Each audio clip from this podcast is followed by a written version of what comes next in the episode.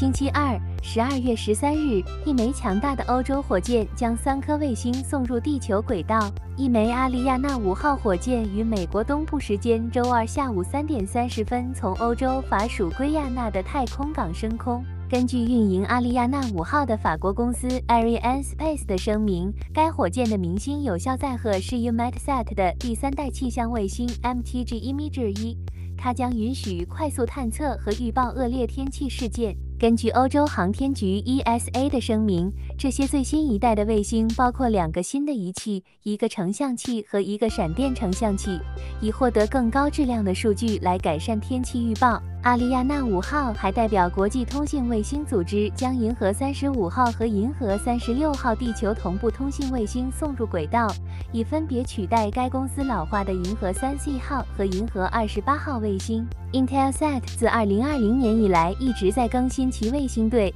这些卫星是更新系列中的第五和第六颗。阿里亚纳航天公司官员表示。这两颗银河卫星将为广播公司提供专门的北美链接，使他们能够播出现场活动和节目，包括体育、娱乐和突发新闻报道。银河三十五号在升空后约二十七分钟被部署到地球静止转移轨道 （GTO）。银河三十六号在四分钟后紧随其后。EUMETSAT 气象卫星在发射后不到三十五分钟按计划部署到 GTO。据阿利亚纳航天公司称，所有这三颗卫星的重量加起来为一万零九百七十二公斤。